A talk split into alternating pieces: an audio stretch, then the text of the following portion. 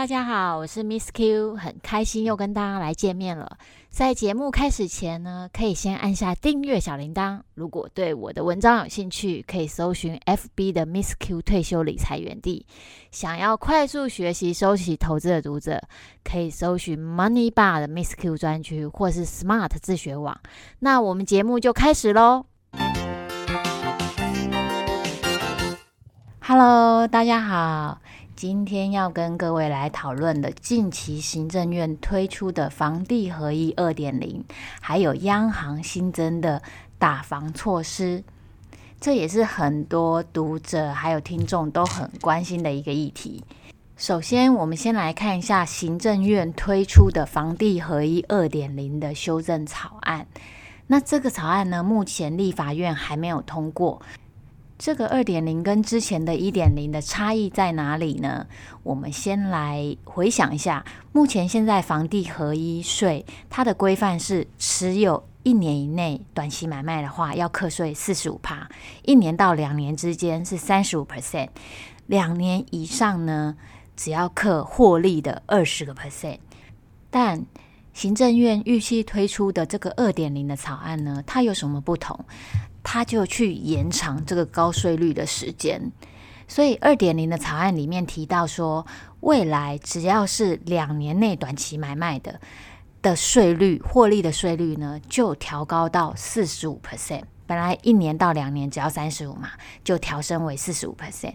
然后第二呢，两年到五年之间，如果你买卖的话，获利呢要缴三十五 percent。所以原本两年之后只要缴二十 percent，现在会提升到三十五，直到五年以上呢，才跟旧制的这个房地合一一点零一样，都是二十个 percent。这是第一个修正了短期获利的时间，它把它延长到五年。第二个重大改变。如果是对公司法人来讲，过去它并没有适用房地合一的部分，那现在也拉进来，就是把它当做自然人一样，它的税率跟自然人刚才提到的这个二点零是一样高的，这是第二个改变。第三个改变是什么呢？我我觉得这个是杀伤力是还蛮大的，他就把预售屋的买卖也视同房地合一二点零的规范里面。大家都知道，预售屋从开始卖到盖完，时间不会超过三年，大部分是介于两年到三年之间。那两年到三年之间，如果是用新的房地合一二点零的话，两年以上就是三十五 percent，两年以内就是四十五 percent。跟现在我们预售屋买卖是纳入。财产交易所得，那个人的所得税，有的人税率比较低，最高也是到四十。如果把预售屋买卖也纳入房地合一的话，它的税率就会比现在的情况还要高很多。第三点，预售屋买卖是还蛮有杀伤力，也真的是可以抑制这个市场投机的气氛。那我相信行政院推出这一系列的这抑制房价的这个措施呢，虽然还没有通过，可我相信其实这个是。有效果的。举例来讲啊，以以 Miss Q 个人的经验，像有时候我们去看预售屋的时候，如果是自住的买方，都会思考很多问题，很难是当下去看，明天就买，都要想好久，观察环境，可能要问问家人。所以真正买预售屋的决定时间，可能是一两个礼拜，或是更久，或一个月以上。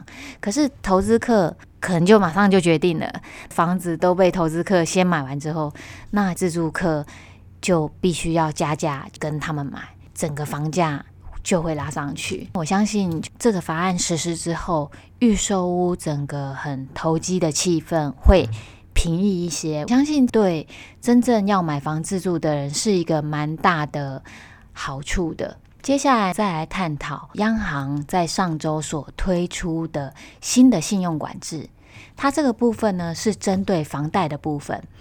第一部分是针对高价宅，那高价宅可能影响的人数真的是比较少。第一，不能有宽限期；第二，如果你已经有两户以上的房贷的话，贷款额度就不能超过五点五成；三户以上的话呢，就最多也是四成。跟过去高价宅只能贷六成的成数还要再更低。相信这会限缩，就是想要买高价宅的人，他想要买的户数就不会像过去这么多了，因为有资金压力嘛。这两个措施呢，就是增加囤屋者的购屋成本，还有购屋的资金的压力。接着是多屋组的部分，在过去，如果你是持有两户以上的房贷，再新增一户房贷的话，你的贷款成数最高是六成。可是这一次央行的新的信用管制之后呢，你只能贷五点五成。那如果呢，你已经持有三户以上房贷，再新增一户房贷的话，你的贷款成数呢就更低了，就只能到。五成，所以这跟过去三户以上就可以贷款六成的情况，贷款成数又更低了。另外还有针对工业地的部分，贷款成数只能最高是五点五成，之前并没有规范。相信这个措施也可以压抑工业地囤地的情况。我在这里再解释一下好了。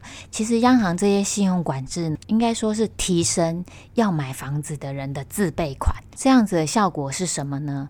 如果每一个来买房的人，他都要去考虑说，我已经是两户以上了，那我现在只能贷五点五成。